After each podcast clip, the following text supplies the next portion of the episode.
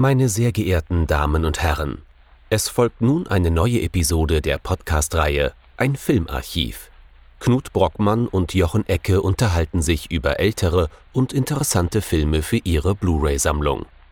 Wir wünschen gute Unterhaltung.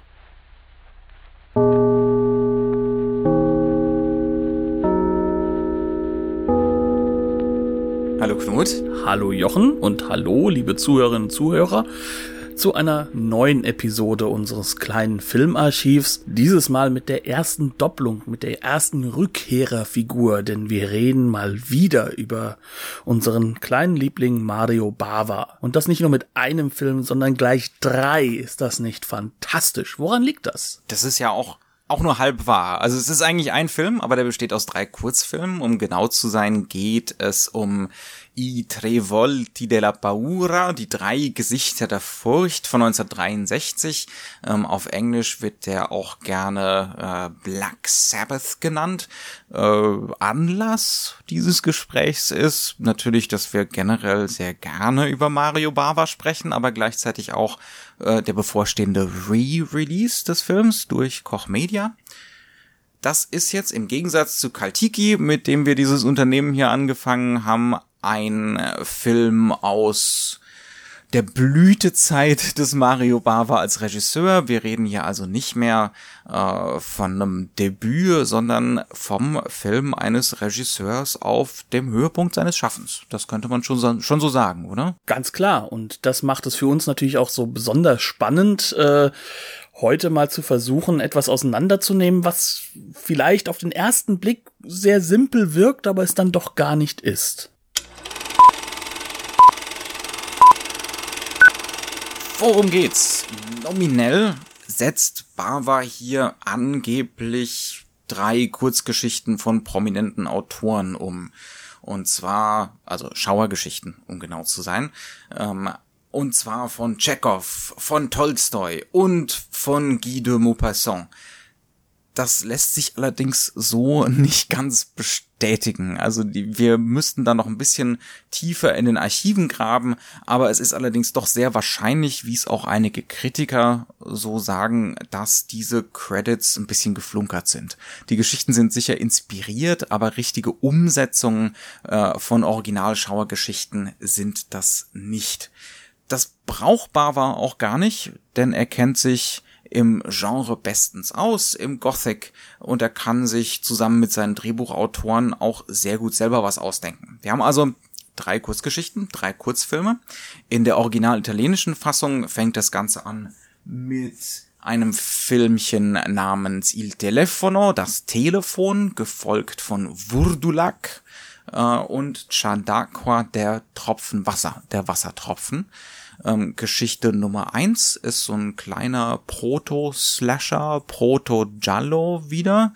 Ähm, ich weiß nicht, wollen wir es einfach so Stück für Stück an, abarbeiten, dass ich so eine kleine Einführung in jeden Film gebe und dann unterhalten wir uns äh, über den einzelnen Film und dann versuchen wir ein bisschen was kumulativ zu machen. Wie wollen wir es angehen? Ich glaube, das ist eine ganz gute Idee, aber wir sollten vorher eine Sache noch, denke ich, mitgeben, nämlich die Grundstruktur des Films. Also man darf nicht vergessen, ähm, das Ganze wird wie so häufig in Italien mit einem bekannten Schauspieler aus dem großen Amerika wie kann man so schön sagen, geschmückt und der ist so etwas wie der Erzähler. Also wir haben es im Endeffekt damit zu tun, dass wir eine Klammer haben. Wir haben am Anfang des Filmes äh, eine Einführung von Boris Karloff. Der klingt jetzt vielleicht nicht besonders amerikanisch, aber es ist der echte Frankenstein. Also sozusagen eines der wichtigsten Elemente des amerikanischen Horrorfilms. Er hat sozusagen die wichtigste Rolle mitgespielt. Zusammen mit Dracula ist das ja so die Basisgeschichte. Also er spielt nicht Frankenstein als Person, sondern er war das Monster. Und dieser führt das Ganze in einer recht psychedelischen Sequenz ein und erzählt uns, äh, was für grauseligen Horror wir jetzt erleben werden, spricht mit dem Publikum im Kino und äh, macht sich Sorgen um diejenigen, die alleine gekommen sind, denn für die wird das jetzt besonders schwierig durchzuhalten. Danach beginnen dann diese drei Geschichten, die führen auch ineinander über, haben jeweils wieder eigene Credits, also sind wie Kurzgeschichten halt so im Kino zu der Zeit waren. Das war durchaus populär so zu machen. Solche Compendium-Filme, ja. Ja, die waren sozusagen gerade so besonders äh, beliebt und das hat ja auch nicht allzu ferner Zukunft dann dazu geführt, dass wir diese Gesichter der Furchtsachen dann halt auch im TV wiedergefunden haben, wo dann halt auch äh, ein etwas bekannterer äh, Schauspieler immer wieder wieder düster erklärt, was jetzt für ein schrecklicher Film kommen wird und dann ist das meistens durchaus eine etwas lächerliche Folge von äh, Mystizismen, die dann im TV gelaufen sind. Aber so ist das Ganze aufgebaut und Boris Karloff wird uns in einer der Geschichten, nämlich im Wurdolak, auch nachher noch als Schauspieler beschäftigen, wird dann aber am Ende nochmal wiederkehren und das Ganze nochmal klammern wenn wir jetzt an der Stelle gelandet sind, können wir eigentlich mit dem Telefon beginnen und können sozusagen uns den ersten Film im Film anschauen und äh, mal schauen, wie der gemacht ist. Erzähl uns doch mal ein bisschen auch davon der Geschichte. Du bist ja unser Geschichtenerzähler hier im Podcast. Das Telefon ist ein kleines Kammerspiel. Ähm, es geht um eine Figur gespielt von Michel Mercier. Wie heißt sie nochmal? Ich komme gerade mit den Namen durcheinander, äh, Rosie, Rosie, nicht wahr?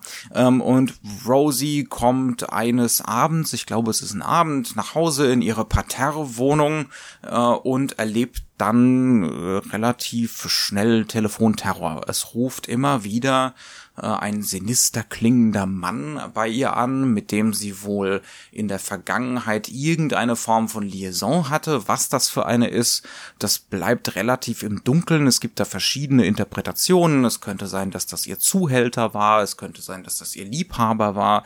Es könnte sein, dass das beides war. Das ist die so ziemlich die wahrscheinlichste Interpretation der ganzen Geschichte. Und dieser Mann ist wohl gerade aus dem Gefängnis ausgebrochen und äh, ist der Meinung, dass Rosie ihn wohl verraten hat äh, und er will sich dementsprechend rächen. Ähm, er kündigt also immer wieder an, dass er jetzt sie beobachtet und dass er demnächst reinkommt und sie umbringt. Sie wird den nächsten Tag nicht erleben, das ist sein Versprechen. Genau.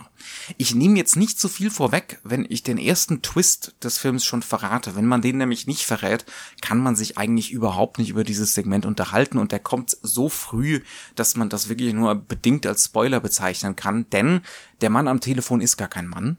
Ähm, um genau zu sein, handelt es sich um äh, Rosies ehemalige Freundin Mary, gespielt von Lydia Alfonsi, die diesen Mann nur spielt um äh, Rosie einen Schrecken einzujagen, in der Hoffnung, dass sich die Freundschaft, die eventuell auch ein bisschen mehr als Freundschaft war zwischen den beiden Frauen, wiederherstellen lässt. Einfach nur aus Angst. Ja, also die Hoffnung von Mary ist, dass Rosie bei ihr anruft, äh, damit sie kommt und ihr beisteht und sie beschützt. Und das ist dann auch natürlich konkret das, was passiert. Es ist also ein Film, in dem es ganz grundlegend erstmal um männliche Gewalt geht, oder? Ja, wir haben es äh, mit einem Angstpotenzial zu tun, nennen wir es mal so, das sich äh, ganz klar auf einen Mann bezieht auf einen gewalttätigen Mann. Er kommt aus dem Knast, das, da wird er nicht umsonst gewesen sein und sie hat ihn da auch mit hineingebracht. Und ähm, wir haben es gleichzeitig mit jemandem zu tun, der diese männliche Rolle einnimmt, um Macht auszuüben. Sprich, also die männliche Gewalt ist äh, nicht nur Beziehungsgewalt, sondern auch Beziehungsmacht und Beziehungsherstellung beziehungsweise Wiederherstellung in diesem Film. Wir haben längere Zeit darüber diskutiert, ob das, was wir überall auf den entsprechenden Covern von den Blu-rays gelesen haben oder was halt auch im Internet häufiger zu stehen, äh, zu lesen steht, ob sie wirklich ein Callgirl ist. Also vieles weist darauf hin. Also Michelle Merciers ja, genau. Rosie, ja. Ähm, was auch wiederum eine Form von männlicher Macht oder die Ausnutzung von Männlichkeit an diesem Falle halt auch, um, um selbst irgendwie zu überleben, in den Fokus stellen würde. Es wird, glaube ich, explizit gar nicht erwähnt. Äh, es kann gut sein, dass wir außerhalb der Zeit der 60er Jahre jetzt hier auch Symboliken verpassen. Und als Nicht-Italiener? Auch als Nicht-Italiener. Also ich habe den Film mit Untertiteln auch sehen müssen. Ich spreche noch immer kein Italienisch. Seit Anfang des Podcasts hat sich nichts geändert in diesem Sinne. Aber es ist schon wirklich so, dass äh, diese Interpretation schon deutlich nahe liegt, weil sie zwar in diesem Parterre, also in eigentlich einer äh, auch psychologisch gesehen zurückhaltenden und, und versteckten Form wohnt, gleichzeitig das Ganze aber so geschmacklos wie teuer eingerichtet ist. Spricht also, sie scheint irgendwoher Geld zu haben und es wird auch nochmal darauf hingewiesen von diesem äh, Mary-Charakter, na, du hast dir ja auch jemanden sehr reichen angelacht. Ob das jetzt jemand ist, mit dem sie in einer Beziehung ist oder ob das ein Kunde ist, das äh, wird offen gehalten. Sprich, wir haben also hier ein Gewaltpotenzial, ganz deutlich von männlicher Seite und auch vom männlichen Erzählen her. Ähm, das Ganze liegt relativ offen, denn auch das können wir vorwegnehmen, um es insgesamt für alle Geschichten vorwegzunehmen, die sind nicht spannend. Ähm, das ist das was ganz, das was total faszinierendes an dem Film. Er kündigt sich an als Reihe von Schauer- und Gruselgeschichten. Ähm, die sind aber nur sehr bedingt gruselig. Also ab und an kommt schon mal sowas wie eine Emotion auf beim Gucken. Das ist vollkommen klar. Ähm, aber wir hatten eigentlich beide beim gucken, das kann ich glaube ich so sagen, oder? Ähm, den Eindruck, dass das erstaunlich unspannend spannend ist, also erstaunlich wenig genrehaft bei, in, den, in den Emotionen, dass es auslöst. Ja, es ist halt eher das, dass der Film fast schon bewusst damit spielt, mit demjenigen, mit dem sich Horrorfilmfans ja durchaus auskennen, dieser Lust daran eigentlich dem beizuwohnen und visuell vielleicht seine Grenzen zu erfahren, aber inhaltlich doch ironisch über dem Ganzen zu stehen. Und scheinbar ist dieser Blick angelegt in dem Film. Deswegen ist es auch nicht schwierig und auch nicht falsch zu sagen, dass der männliche Gewalttäter trotzdem vorkommt, obwohl er eigentlich sozusagen nur ein illusorischer Spielball war. Ähm, sprich, also die einzige männliche Person in äh, dem in Telefon, in der ersten ja, Geschichte, ja. ist ein Gewalttäter und er wird Gewalt ausüben. Es ist im Endeffekt nichts Positives an dieser Figur und sie ist auch nicht tiefer irgendwo also verankert. Der Mann tritt zum Schluss auch noch auf. Ja. ja. Und er tritt nur auf, um zu agieren. Also da ist nichts, da ist kein Inhalt da, da ist auch keine Erklärung da, da ist keine Erzählung da. Die Erzählung bezieht sich eigentlich fast ausschließlich auf die zwei Frauencharaktere. Und denen wird so etwas wie ein wenig Tiefe mitgegeben. Ein wenig auch deswegen, es ist ja ein sehr, sehr kurzer Film. Da kann da gar nicht so viel passieren. Genau. Ähm, wir haben auf jeden Fall natürlich eine Emotionalität. Wir haben sowas wie eine, wie eine äh, emotionale Bindung an Michel Merciers Figur, so viel wie eben geht, in 10, 15 Minuten.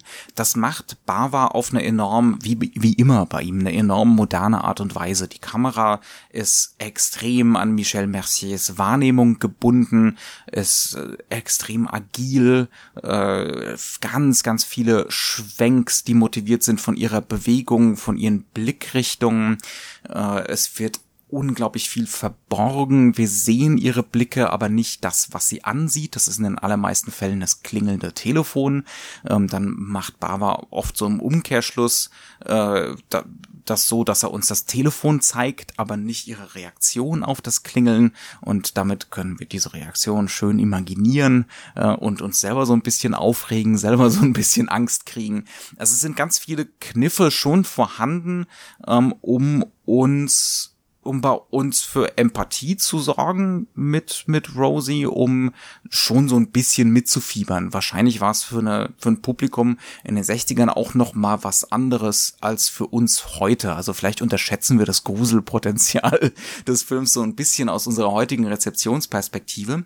Gleichzeitig aber auch, und das hast du ja jetzt schon angesprochen, kommt diese Metaebene, kommt diese selbstreflexive Ebene ähm, in die Inszenierung schon mit rein, weil wir immer wieder Wissensvorsprünge bekommen. Der zentrale Wissensvorsprung ist natürlich, dass wir relativ schnell gezeigt bekommen, dass hier gar kein Mann ist, zumindest zu Anfang der Rosie bedroht, sondern nur Mary. Ähm, und dann gibt's immer mal wieder Schnitte beispielsweise zu einem Paar Augen, das in die Wohnung reinguckt und Rosie bekommt's nicht mit und solche Geschichten, ähm, die uns dann gleichzeitig mit der, mit der Identifikation mit Rosie auch so ein bisschen gemein machen mit ihrer doch ziemlich sadistischen Peinigerin, also mit Mary und dann letzten Endes auch mit den Filmemachern. Das heißt, also der, dieses erste Segment ist auch dazu da und ich glaube, das ist das Zentrale an der ganzen Geschichte, uns bewusst zu machen, dass wir hier gerade Spaß an Sadismus empfinden. Es ist durchaus passend. Also, du hast ja das Suspense-Element erwähnt und Suspense ist ja, wenn wir mal ganz ehrlich sind, äh, für fast jeden, der sich mit Filmen irgendwie ein bisschen beschäftigt, mit dem Namen Hitchcock verbunden. Und gerade Hitchcock hat ja diesen sadistischen Blick, diesen äh, etwas äh, zynischen Blick und auch dieses zynische Verhalten gegenüber Schaus äh, Schauspielern oder aber auch gegenüber dem eigenen Publikum, dieses manipulative, wie kaum ein anderer beherrscht. Also wer sich mal Truffauts äh, Interviewband durchliest, also es ist fast schon eine Wonne, wie Hitchcock klar macht, ja, hier bei diesem und jenem Film wollte ich schon eine emotionale Nähe zur Figur haben, aber zum Beispiel bei Psycho ist es nichts anderes als Manipulation. Es ist das Spiel mit dem Zuschauer, es ist ein, eine Fingerübung Übung für ihn. Es ist, äh, ich möchte mit den Zuschauern spielen wie auf einem Klavier, sagt er in diesem Interviewband. Und genauso macht das der Film, aber er legt es auch gleichzeitig offen. Und das ist halt für 1963 eine enorm krasse Leistung. Das heißt, dieser Sadismus ähm, dessen, dass wir ja auch schon ein bisschen mehr Bescheid wissen und wir eigentlich auch wissen oder erfahren haben, dass diese Gefahr nicht herrschen würde, weil im Endeffekt hier eine Manipulation vorherrscht, die bringt uns an einen Punkt, an dem wir sagen können, wir werden mit diesen Figuren äh, in keinem Falle irgendwo wirklich mitfühlen. Was natürlich auch daran liegt. Also insbesondere nicht mit Mary. Ist, ja, ja, ganz klar, ist klar. Äh, aber auch mit Rosie nicht so wirklich. Also mhm. Rosie ist auch ein, ein, flacher Charakter. Sie ist fern von uns. Alles, was wir von ihr erfahren, ist, dass sie äh, im besten Falle ein Golddigger ist. Äh, also äh, versucht über Heirat oder über Mätressendasein Geld von einem reichen äh, Mann zu bekommen und ihre Sexualität einzusetzen. Ähm, Im schlimmsten Falle, was für die 60er Jahre durchaus, wir befinden uns ja noch vor 68, wir sind noch bei 63, ähm, durchaus auch noch, noch ein gewisser Aufreger ist, könnte sie ein Callgirl sein. Ähm, das heißt, auch da ist eigentlich so eine gewisse Distanzierungseffekt schon allein dadurch da. Der Film hat aber schon auch, also er hat schon Sympathien für Rosie. Also es gibt zum Beispiel diesen Moment gleich am Anfang, wo sie ihre, wo sie in die Wohnung kommt und die hochhackigen Schuhe auszieht und offensichtlich die Schmerzen offensichtlich wären, die, die damit einfach einhergehen, dass man solche Schuhe trägt und so. Also das ist schon wiederum erstaunlich, weil diese Art von Sympathie im italienischen Genre-Kino mit den weiblichen Figuren gar nicht so häufig war, würde ich mal sagen. Ähm, aber natürlich ist auch hier ein gewisser Sexismus am Laufen. Es ist eine Objektifizierung der weiblichen Körper am Laufen. Das lässt sich überhaupt nicht leugnen. Auf der anderen Seite wird sie aber auch ähm, durch die Mise en scène, durch die Art und Weise, wie der Film inszeniert ist, aber auch durch die Räumlichkeit. Wir befinden uns, wie gesagt, in einem, man kann es schon fast sagen, in einem, ja, fast schon Kellergewölbe so ein bisschen. Mhm. Und mit Gewölbe, das ist das Wichtigste, was man da sagen kann. Also wir haben überall haben wir Punkte, an denen die Kamera hingestellt wird, wo dann die Figur noch einmal sozusagen kadriert wird, nochmal weiterhin in eine Ecke gedrängt wird, wo, wo noch mehr Panik aufgebaut es gibt wird. Bögen und Rahmen. Also das ist eigentlich, wenn man, wenn man einfach nur gerne eine Fingerübung in Rauminszenierung sehen möchte, also einfach nur mal sich so anschauen, wie man Räume inszenieren kann äh, und psychologisieren kann, dann ist das hier schon eigentlich auch ein kleines Meisterstück. Also ja. der, das Ding leistet mehr als die allermeisten Kurzfilme heutzutage, auch in der Beziehung. Und natürlich, ähm, es ist der Weg hin zur Farbe. Und mhm. auch hier findet eine Segmentierung statt. Also wir haben Farbe ganz deutlich eingesetzt, sowohl im Interieur, wie es halt eben bemalt ist. Also das Telefon ist knallig, es hat einen eigenen Fokus, das auf ihn gerichtet ist, also ein Fokus-Spot ähm, der nicht sichtbar wird, außer dass eben dadurch die Farbe mehr hervorkommt. Aber wir haben auch farbige Spots und Raumteile, die in zum Beispiel lila eingefärbt sind. Also ganz deutlich, da ist kein Realismus mehr mhm. da, sondern es geht nur darum, eine Segmentierung und eine, eine Verengung von Räumen zu gestalten und diese Räume halt auch, äh, es ist ja im Endeffekt ein großer Raum, diesen dann dennoch in einzelne Aspekte aufzuteilen, so dass, dass die Figur, die sich in ihrem, in, in ihm bewegt, bewegt, halt auch schon das Gefühl gibt, dass sie in einer gewissen Form von, ja, Labyrinth sich bewegen würde, obwohl das ja gar nicht der Fall ist. Mhm. Also der Film macht die ganze Zeit auf seine eigene Gemachtheit und Künstlichkeit aufmerksam und das hilft natürlich diesem Thema ne, Sadismus des von Mary, aber auch Sadismus des Publikums, Sadismus des Filmemachers äh, so ein bisschen näher zu kommen. Es ist also das ist eine, eine mögliche Interpretation. Es ist ein Film über männliche Gewalt, männliche Gewalt in Beziehungen, wie männliche Gewalt in Beziehungen ansteckend ist. Äh, zum gewissen Grad auch wieder so ein Film über Stockholm-Syndrom, könnte man sagen. Ähm, und so geht's dann beim Wurdulak in der zweiten Episode eigentlich auch gleich weiter, oder? Ich würde sagen, da wird's sogar noch ein klein bisschen schlimmer. Also wenn wir uns da mal mit beschäftigen, hier in dem ersten Film werden wir quasi nur damit konfrontiert, dass wir ja eigentlich die männliche Gewalt sehen wollen. Und wir sehen sie ja, also wir bekommen sie innerhalb von ein paar Minuten durch diese Situation, dass, dass wir erfahren, dass, dass die Figur sozusagen äh, im Endeffekt erfunden sei, äh, bekommen wir ja sozusagen schon die große Enttäuschung mit. Hier im zweiten Film ist das Ganze natürlich dann ein wenig anders. Erst einmal sind wir darauf vorbereitet, dass hier mit Enttäuschungen gearbeitet werden könnte. Gleichzeitig befinden wir uns jetzt plötzlich im Country von Gothic, also von der klassischen Gothic Novel, ähm, über die du wahrscheinlich sehr viel besser erzählen kannst als ich als Anglist. Aber wir befinden uns jetzt plötzlich im Reich der Patriarchen und zwar der radikalen Patriarchen. Mhm, und viel klassischer Gothic wird's nicht. Also die allererste Gothic Novel, The Castle of Otranto zum Beispiel, ähm, da ist das ganz zentrale Thema der korrupte, inzestuöse Patriarch. Das heißt also, und und Bava war in der Beziehung sehr belesen. Ja, also Extrem. man kann man kann absolut davon ausgehen, solche Sachen hatte der hundertprozentig gelesen. Ähm, in Vurdulak, das geht's um eine Vampirgeschichte. Vurdulak ist im Prinzip nur so eine seltsame andere Bezeichnung für Vampir, könnte man sagen. Es geht ganz klassisch um einen jungen Mann, der durch einen abgelegenen äh, leicht desolaten Landstrich reitet und dann einkehrt bei einer etwas größeren Familie. Ähm, und es offenbart sich dann, das Ding spielt wohl so, ich würde mal sagen, natürlich in der Fantasiewelt, aber es soll wohl so 18. Jahrhundert oder so sein. Ne? Ähm, und es wird dann offenbar, dass in diesem Landstrich irgendwo in Osteuropa ähm, wohl Vampire unterwegs sind. Ja, ähm, die Mitglieder dieser Familie, deren Oberhaupt, die, äh, deren Oberhaupt von Karloff gespielt wird, von Boris Karloff, äh, der gute Mann heißt Gorka, ähm, behaupten, dass diese schlimme Vampirkrankheit natürlich von einem Türken eingeführt wurde. Ähm, das heißt also, das kommt von außen, das kann gar nicht heimisch sein, national sein. So weit, so klassisch. Ja? Wir haben einen gut aussehenden jungen Mann, gespielt von Mark Damon, nicht Matt Damon. Ich glaube, der existierte da noch nicht. Ja, ähm, der äh, in diese Situation kommt, äh, wo ein Patriarchat, also eine von einem Patriarchen geführte Familie, der gute Mann hat natürlich zwei schöne Töchter ähm, und dann gibt's noch eine Bedrohung von außen und ruckzuck, auch das ist kein großartiger Spoiler, wird der Patriarch selbst zum Vampir. Ähm, und in der klassischen Gothic Story ginge es jetzt eigentlich darum, oder der klassischen Gothic Novel ginge es jetzt darum, das, das gute Patriarchat wiederherzustellen. Ja, also der korrupte oder der korrumpierte alte Patriarch muss weg. Ähm, die Gothic Heroine, die, die Heldin muss irgendwie gerettet werden und dann wird geheiratet und äh, der gute Status quo des Patriarchats ist wiederhergestellt. Mario Bava macht nichts davon. Jedenfalls außerhalb dessen, dass es am Anfang so ein bisschen aussieht, als ob er genau das machen würde.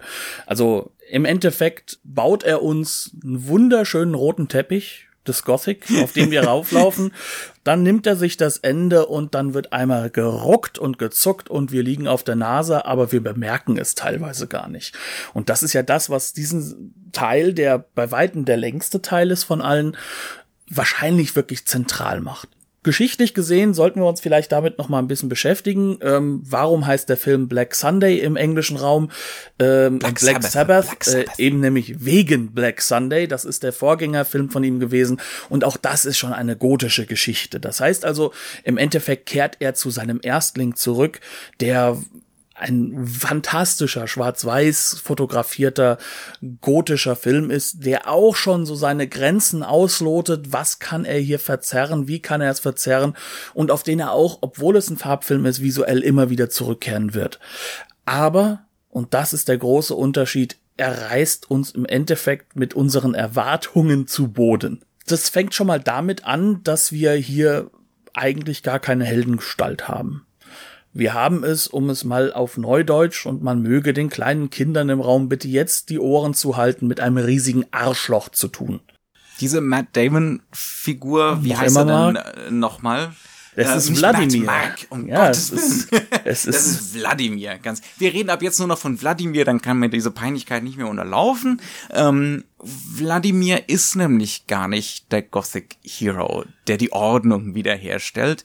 Das ist ein Adliger und äh, ja, wie du es schon gesagt hast, äh, ein unglaublich egoistischer Idiot, der eigentlich nur eine der schönen Töchter abgreifen möchte äh, und als er merkt, dass die Situation brenzlig wird, äh, sagt, wir hauen es mal hier ab. Und zwar gegen den Willen dieser schönen Tochter. Das ist das, was das Zentrale ist. Im Endeffekt haben wir es hier mit einer Doppelung zu tun. Das heißt, derjenige, der als der Held auftritt, und es ist ein viriler, schöner junger Mann mit Pferd, der auch äh, den Toten, sage ich mal, gleich am Anfang in der ersten Sequenz gefunden hat, also den Türken, der getötet wurde, und damit eigentlich klar macht, dass der erste Wurdulak tot ist. Ähm, der wird im Endeffekt nichts anderes sein als der alte Patriarch auch. Und der alte Patriarch, gespielt von Boris Karloff, ist natürlich eben genau das, was ein Boris Karloff ist. Es ist ein wilder Blick, es ist eine wüste und düstere Gestalt. Es ist uns von Anfang an klar, dass das der Bösewicht eigentlich sein muss. Er ist sofort so angelegt. Sobald er die Kamera äh, ihn das erste Mal einfängt, wissen wir, das ist nicht mehr ein menschliches Wesen. Ja, ja, also das ist gleich mit den ersten paar Bildern Untersicht. Ganz lange, also es wird eigentlich sein erster Auftritt, die Strong First Impressions da, das ist seine Rückkehr in, ja. in das Haus. Und äh, er hat, er hat der Familie die Instruktionen hinterlassen, äh, wenn er nach 12 Uhr nach Hause kommt, dann äh, bitteschön sollen sie davon ausgehen, dass er kein Mensch mehr ist äh, und ihn auch umbringen. Und natürlich ist er auch kein Mensch mehr, ja, also das ist kein schlimmer Spoiler. Und äh, er kommt dann allerdings nicht nach zwölf, sondern er kommt Schlag zwölf. Mit anderen Worten, er treibt mit seiner eigenen Familie von Anfang an ein sadistisches Spiel, in dem er diese Ambivalenz offen lässt. Das müsste er nicht. Nein, das müsste er nicht. Vor allem der Film ich würde sagen, telegrafiert uns ja sehr unterschiedliche, äh, sag mal, Interpretationsweisen. Ähm, von Anfang an ist klar, dieser Mann war nie der benevolente, positive Patriarch. Das wird ziemlich stark impliziert, würde ich auch sagen. Und gleichzeitig wissen wir nicht, ob jetzt wirklich der Türke dieser Wurdulak war oder ob das nicht von Anfang an eigentlich schon dieser Patriarch gewesen ist. Das ist eine Ambivalenz, die ist nicht nur angelegt, sondern die wird immer wieder in den Vordergrund gerückt. Im Dialog, now the only one we have to fear is our father. Ja. dann äh, er ist verwundet äh, und zwar im Herzen. Er hatte möglicherweise noch nie eines, ja was auch damit zusammenhängt, dass man vielleicht auch schon versucht hat, ihn auszuschalten. Und wer hätte das denn machen können, außer dieser Türke? Also es, es gibt ja keine andere Figur, mit der er irgendwo im Kampf gewesen ist. Und dieser Türke, das wird ja auch nahegelegt, ist kopflos. Also er hat keinen Kopf mehr, Übrigens, da haben wir auch nicht nur visuell einen schönen Verweis hin äh, zu einem Regisseur wie zum Beispiel Tim Burton. Also der kopflose Reiter reitet hier nicht, aber die Figur ist deutlich schon also angelegt. Das ganz komplett Sleepy Hollow ist enorm visuell inspiriert, sowohl äh, von Die Stunde, wenn Dracula kommt, also Black Sunday und diesem hier. Das sind unmittelbare Inspirationen. Ja, also wer, wer mit den Burton-Sachen vertraut ist und mal schauen möchte, wo das herkommt, der ist alleine deswegen hier schon sehr gut aufgehoben. Und wir haben es gleichzeitig wirklich an dieser Stelle damit zu tun, dass wir sagen können, ähm, dass der Typ tot ist aber er hatte eben nicht das durchs Herz, nämlich diesen Stoß durchs Herz, der wohl notwendig ist, ähm, was äh, uns natürlich nahelegt, äh, das war ein toter Mensch. Äh, äh, und, und dieses Sichergehen, ihn jetzt nochmal umbringen, ist eigentlich nicht notwendig. Derjenige, der scheinbar durchs Herz ein wenig getroffen wurde, aber nicht so richtig, aber deswegen angegriffen ist, das ist der echte Wurdulak. Ähm, aber wenn wir wieder darauf zurückkommen, wie er agiert, wie er mit seiner Familie agiert, es geht ihm nur um die nächste Generation, um den, um den Sohnemann äh, seiner seiner Tochter oder ähm, seines, ja, das Enkelkind. Das, auf jeden, also Fall, auf jeden Fall das Enkelkind. Und ähm, gleichzeitig ist es aber auch so, dass er reiner Egozentrismus ist. Das ist gleichgeschaltet mit dem Helden. Das ist das ja. absolut Gleiche. Und im Endeffekt, das, was der Held falsch macht, ist im Kern nichts anderes für ihn, also aus der Sicht des Patriarchen. Er versucht ihm eben die Macht über seine Tochter zu nehmen. Also Bava benutzt eigentlich dieses, äh, dieses, den Vampir-Topos oder die Vampirfigur so, wie sie von Anfang an im Gothic benutzt wurde, nämlich als Möglichkeit mit äh, diesen übernatürlichen Konzepten eigentlich nur Gewalt und Machtstrukturen darzustellen, über die man sonst äh, gerade im 19. Jahrhundert nicht reden durfte. Ja, zum Beispiel männliche Machtstrukturen, patriarchale Gewalt, patriarchaler Egoismus und so weiter und so fort. Und das ist das, was hier ziemlich eindeutig vermittelt wird. Und das geht dann so weit bis zum, bis zur Gewalt gegen Kinder, Kindesmissbrauch, und so weiter und so fort. Ja. Was deutlich angelegt ist übrigens. Also ja. ähm, in der Hinsicht ist dieser Film schon sehr, sehr derbe für seine Zeit, dass uns eigentlich glasklar ist, sie wollen ihm das Kind nicht geben, äh, sie wollen es nicht in die Hand geben und er guckt lüstern auf das auf das Kind hinein. Also das, weiß nicht, ob ich da so ganz so weit gehen würde, aber ähm, das ist eine mögliche Interpretation, auf jeden Fall. Wobei ja. man da sagen muss, dass es halt wiederum auch eine Doppelung ist, weil dieses Lüsterne natürlich, wenn wir es eben auf Story-Ebene halten, ist das Lüstern nach dem Blut. Er möchte ihn ja. natürlich töten, ähm, weil er ihn besonders liebt.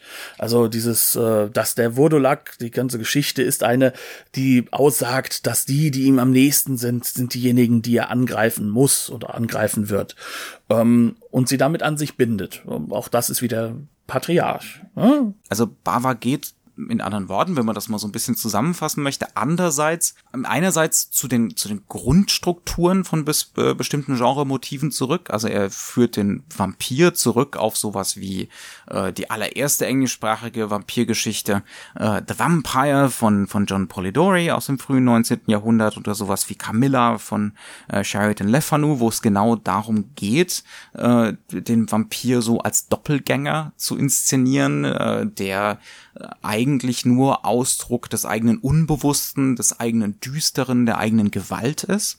Und andererseits nimmt er die Strukturen, die jedes Publikum, die melodramatischen Strukturen, die jedes Publikum aus der Gothic Novel oder einfach aus dem Gothic kennt und stellt die auf den Kopf äh, hier ist jeder unmöglich, bis auf die Frauenfiguren. Ja, die sind im Endeffekt, muss man so eisenhart sagen, sie sind eigentlich Opfer und ihre einzige Entscheidungsmöglichkeit, die sie haben, ist, wollen sie von dem einen, der sie unterdrückt, zum anderen wechseln oder nicht. Und das macht der Film eigentlich an mehreren Stellen sehr, sehr deutlich klar.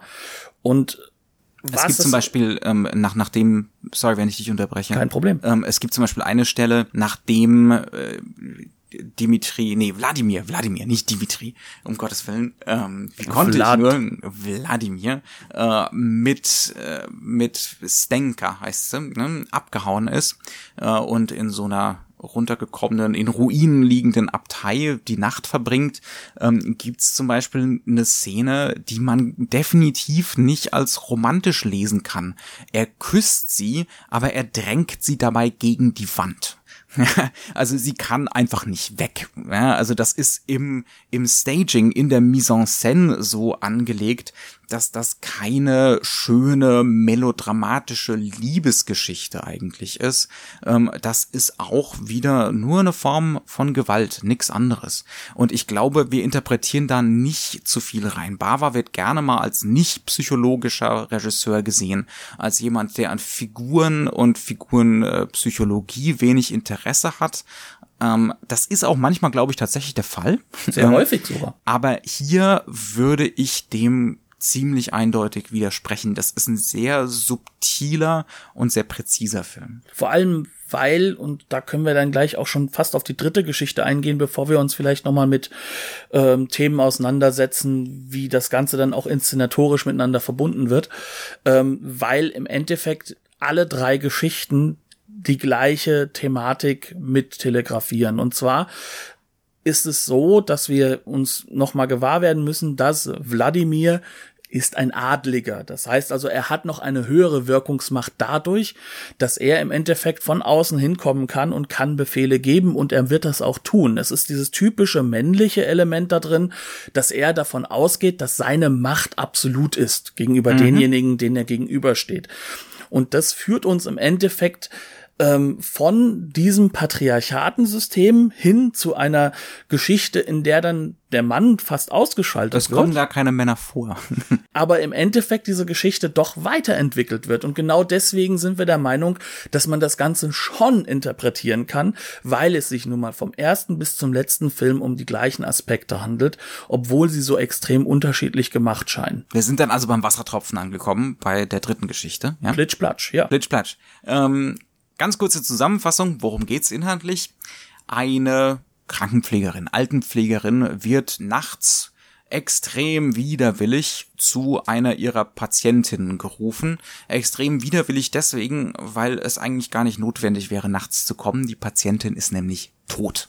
Das ist auch eine alte Adlige, die lebt in, lebte, lebte, in einer relativ runtergekommenen, früher hochherrschaftlichen Wohnung mit fast schon grotesk überzogen hohen Decken.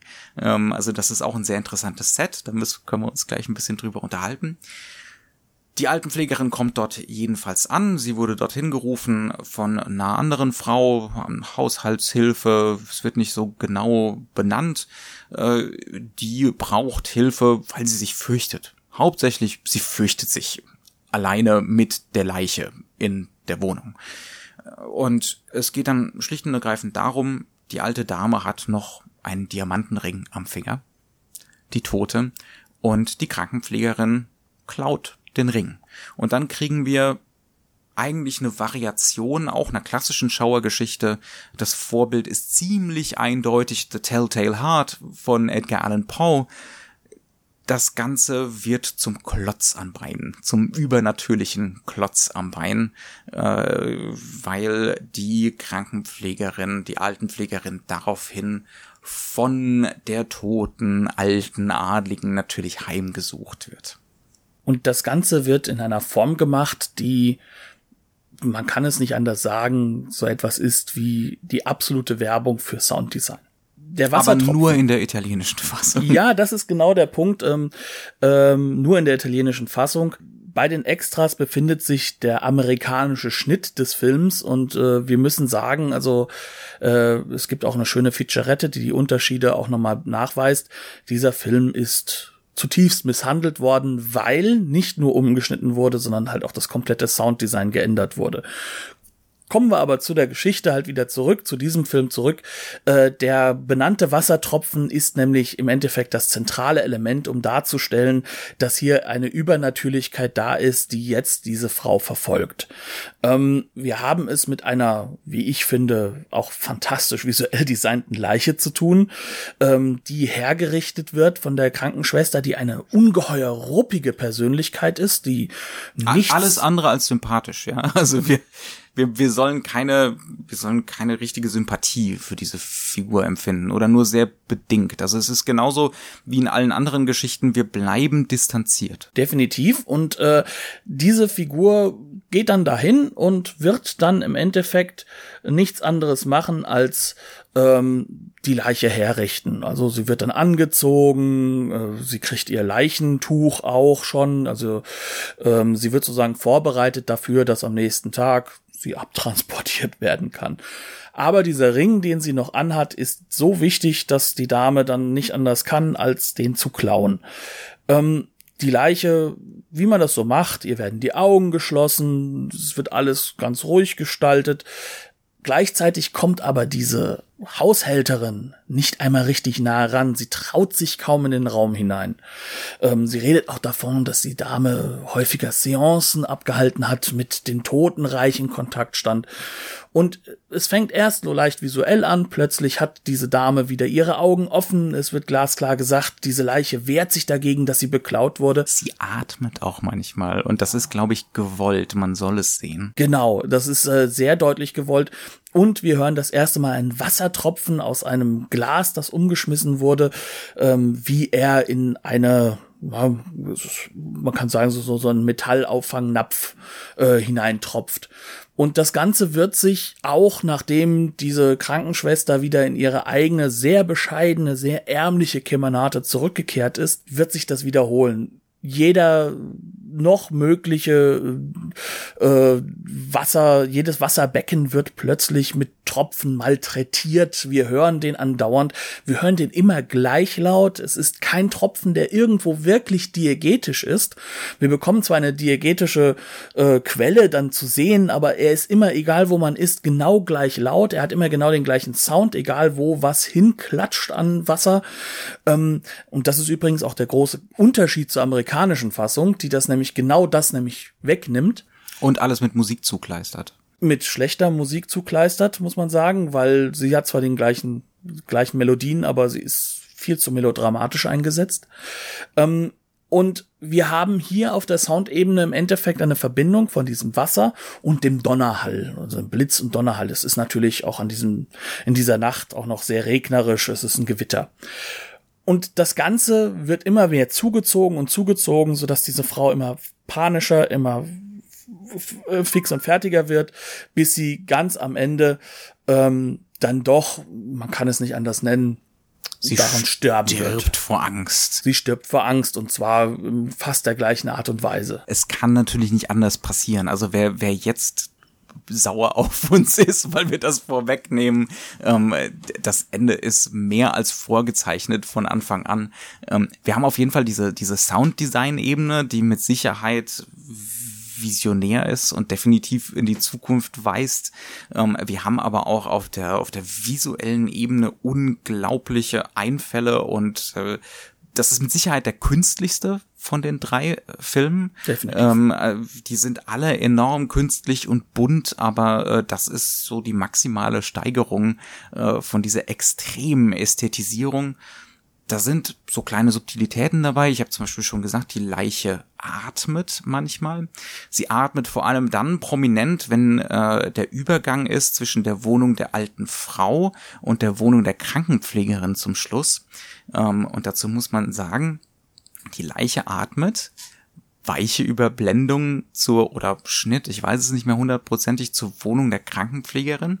Und bei der Wohnung der Krankenpflegerin muss man wissen, da ist eine Werbereklame draußen, die blinkt und das Licht, also das, das muss man zumindest annehmen, weil alles andere wäre irgendwie extrem seltsam. Es scheint buntes Licht in die Wohnung und das tut's im selben Rhythmus wie die atmende Leiche. Das heißt also, damit deutet Bava schon an, dass diese übernatürliche Präsenz oder vielleicht ist es ja nur was Psychologisches, ja, sich übertragen hat. Also, dass eigentlich kein Unterschied mehr auf so einer psychologischen oder übernatürlichen Ebene besteht mehr zwischen der Wohnung der alten Frau und der Wohnung der Krankenpflegerin. Also, das sind wirklich das ist mit Sicherheit einer von Bavas subtilsten Filmen, weil da lauter so kleine tolle Inszenierungsideen äh, drin sind, die man vielleicht beim ersten Gucken gar nicht bewusst wahrnimmt, die aber definitiv so die ganze ästhetische und emotionale Textur des Films ausmachen. Ja, also wenn man sich die Frage stellt, warum fühlen sich diese Wohnungen denn so spooky an? Ja, also wo kommt denn die Angst und wo kommt das Unheimliche her? Ähm, dann ist es genau die Summe dieser ganzen kleinen Teile. Und das macht im Endeffekt ist auch so unglaublich schwierig, am Ende zu sagen, wir trennen das hier in drei Geschichten, die nichts miteinander zu tun haben, auf. Ähm, und hier kommt auch mit hinein, dass sie halt einfach auch wirklich ein Thema miteinander teilen, weil hier haben wir es auch wieder mit einem Machtsystem zu tun. Wir haben hier wieder eine Adlige äh, im Rachemodus, die ihre komplette Macht ausspielen, und zwar über das Totenreich hinweg. Wir bekommen diese extrem unsympathische Krankenschwester ja auch schon als unglaublich ärmliche Figur zu erkennen. Also wir, wir bekommen sie so das erste Mal vorgestellt. Diese Frau sitzt im quasi so nah es geht am Feuer und versucht sich irgendwie irgendwo zu wärmen. Ähm, sie hat keine richtige, vernünftige Heizung. Es ist alles irgendwie irgendwo zusammengebaut. Dachwohnung. Äh, man kriegt wahrscheinlich kein Auge zu, weil ständig diese Werberik Werbetafel da reinscheint. Ähm, ja, ja. Sie ist also im Endeffekt ist das, was sie tut, das Böse, äh, wenn wir es mal darstellen wollen, eigentlich was Nachvollziehbares. Aber die Machtstruktur schlägt zurück. Und sie ist hier wiederum die Macht eines Adligen, also das heißt eine Standesmacht, die aufgebaut wird. Und an dieser Stelle müssen wir halt einfach sagen, das ist etwas, was diesen Film verbindet.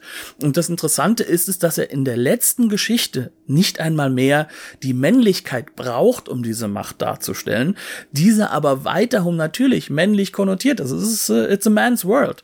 Ähm, und das ist das, was dieses Nuancierte so unglaublich deutlich macht und was halt auch eben wiederum über die Beleuchtung. Das heißt, wir haben immer wieder die gleichen Farbkodizes. Wir haben immer wieder platte Beleuchtungen in Lila, die immer das, das, das, äh, man möchte sagen, das Übersinnliche, das Übernatürliche darstellen oder auch das Gefährliche.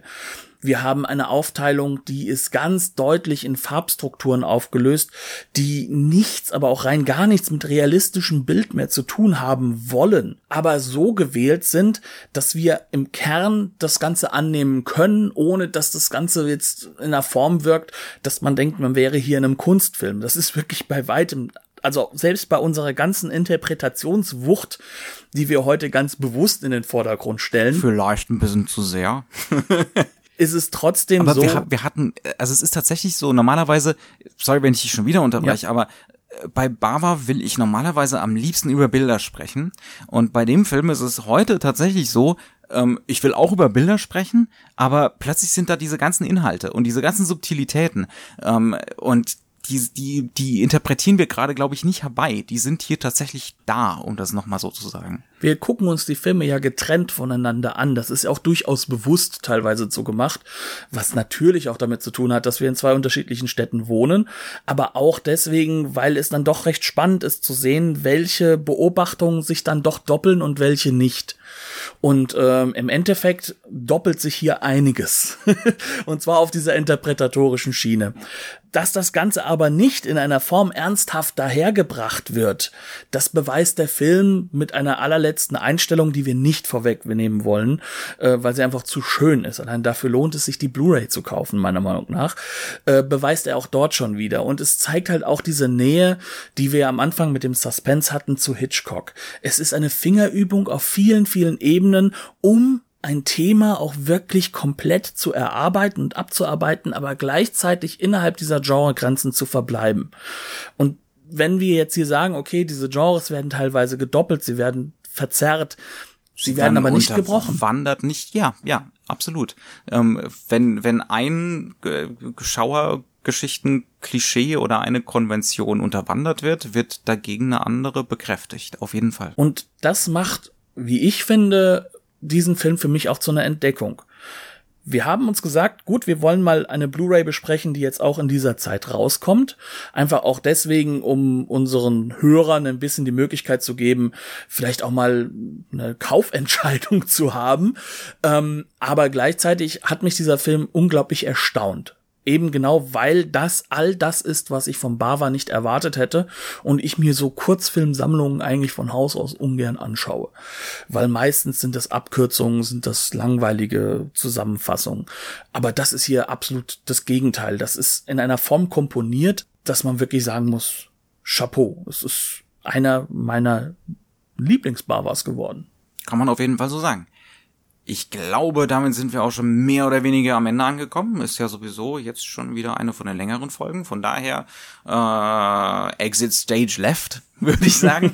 die Blu-ray äh, von Die drei Gesichter der Furcht ist in Deutschland erschienen bei Koch Media in einer, wie in der ganzen Mario Bava Edition, wunderbar aufgemachten äh, Box ähm, mit allen möglichen Extras wirklich toll restauriert, das bestmögliche Master. Ihr bekommt den Film also, solltet ihr euch für den Kauf eines physischen Mediums entscheiden, ähm, mehr oder weniger in der bestmöglichen Edition. Hochempfehlenswert, sagen wir zwar fast immer am Ende, äh, diesmal sagen wir es aber mit besonderem Nachdruck, würde ich mal behaupten wir dürfen ja nicht vergessen, wir haben ja eine Vorauswahl. Wir wählen uns ja die Filme nicht ohne Grund aus. Und wenn ich jetzt sage, wir haben uns den ausgewählt, weil er jetzt gerade erscheint, es ist und bleibt ein Bava und es wird mir schwer fallen, einen Bava gar nicht zu empfehlen. Und damit wären wir am Ende angekommen. Genau. Das würde jetzt bedeuten, dass wir uns einfach nur noch verabschieden wollen. Danke, dass ihr so extrem lange zugehört habt. Ähm, vielleicht habt ihr ja auch Lust daran gewonnen, euch ein wenig in die Bava-Thematik hineinzuwühlen. Wir können es nur empfehlen. Es war für uns beide jeweils, glaube ich, eine der großen Entdeckungen in unserem Film-Freak-Dasein. Und äh, bis dahin verbleiben wir mit einem Dankeschön und einem Tschüss und auf Wiedersehen. Und mit der kleinen, aber feinen Bitte, wenn euch diese Sache hier gefällt, sagt's weiter was uns besonders hilft, sind Rezensionen auf iTunes. Die sorgen nämlich, wenn sie, wenn ein paar davon zusammenkommen, für eine gewisse Sichtbarkeit. Das wäre wirklich super toll. Dankeschön dafür schon jetzt. Bis zum nächsten Mal. Tschüss.